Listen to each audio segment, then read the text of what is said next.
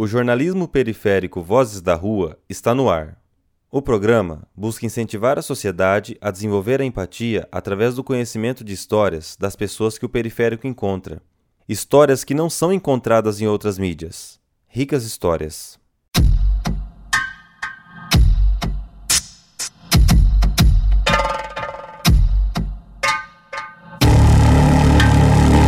Jornalismo periférico.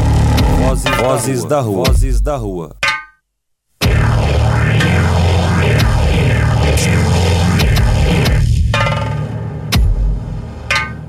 O programa Vozes da Rua traz a história de Teresa Vera da Silva.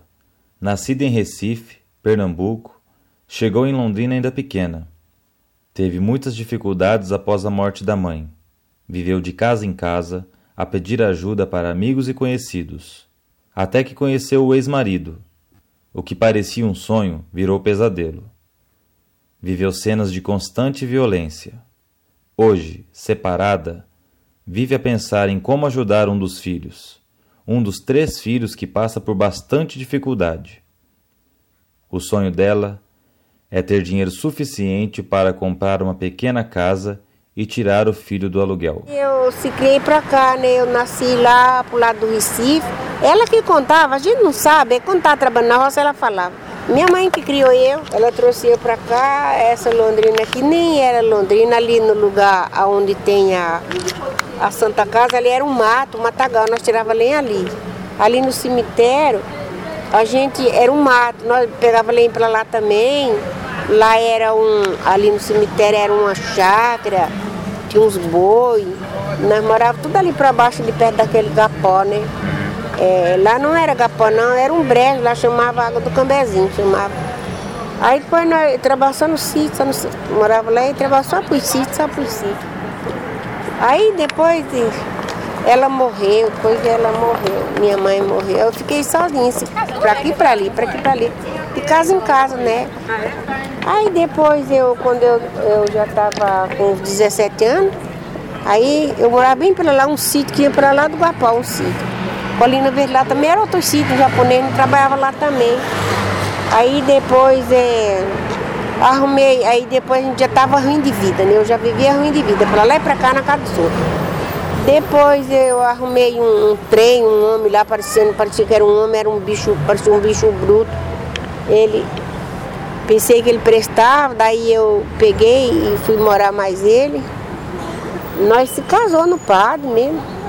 Depois era um homem que não valia nada, era um bebo, um homem bebo, só vivia os 30 dias do mês bebo, judiando, batendo na gente, rasgando a roupa dentro de casa, queimando tudo, fazendo nós trabalhar para ele pegar, para ele beber cachaça e correr. Você ia correr no meio do pasto mim até piriri, piriri, que nem um cavalo, ele é do jeito de um cavalo correndo assim, piriri, piriri, piriri, no meio do pasto. Porque ele viu uma mulher à toa passando por lá, saía quebrando lenha, que nem um cavalo mesmo. Ele, você não sabia se ele era gente, se ele era um cavalo, se ele era homem, se ele era mulher, era um bicho, né? Aí depois nós ficamos. Tra... Aí eu arrumei esses meninos com ele. É, eu tinha três filhos. E aquela vida ruim, aquela vida ruim, aquela vida ruim.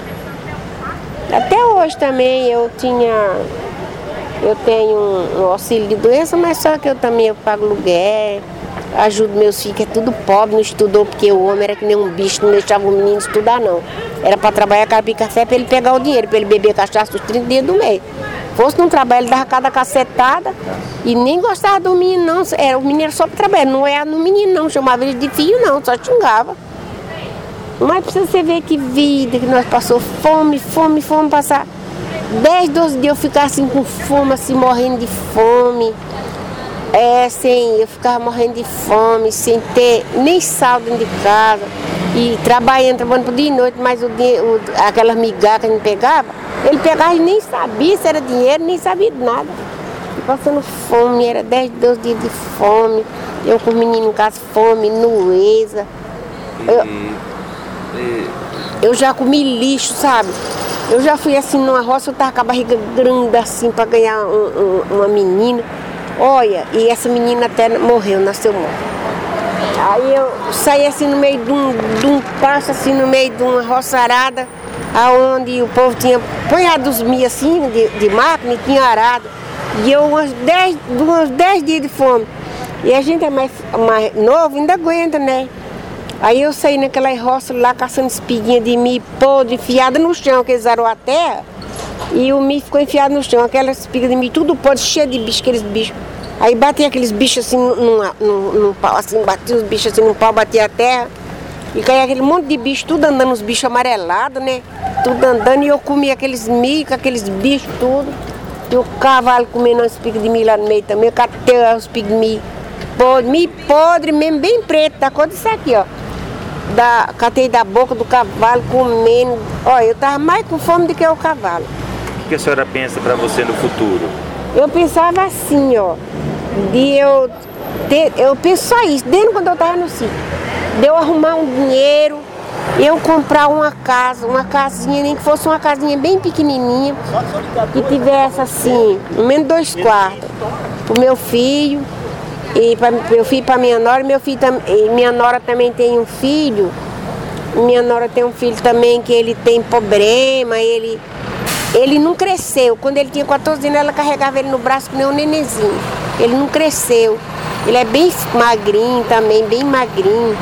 Ele não sai para fora, ele só tem um computador, ele fica pedindo naquele computador. Ele quer sair para trabalhar. Ele quer, ele quer trabalhar, ele quer trabalhar, mas não tem jeito. Acho que o povo não pega por causa dele ser fraco. O povo não pega que vê ele muito fraco. Então, e eles pagam esse lugar tão grande. Aí eu falo assim, quando meu filho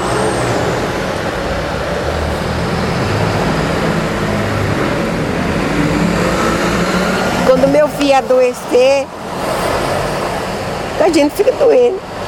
A hora que meu filho adoecer, quem que vai pagar aluguel para ele? A mulher.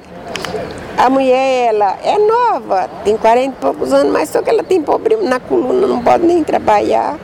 Você ouviu o programa Jornalismo Periférico Vozes da Rua, uma produção do coletivo Jornalismo Periférico. Acesse o site jornalismoperiférico.com.br e descubra como trabalha a mídia de jornalismo independente. Inscreva-se no canal do YouTube. Estamos também no Instagram, Facebook e Twitter. Siga-nos pelas redes.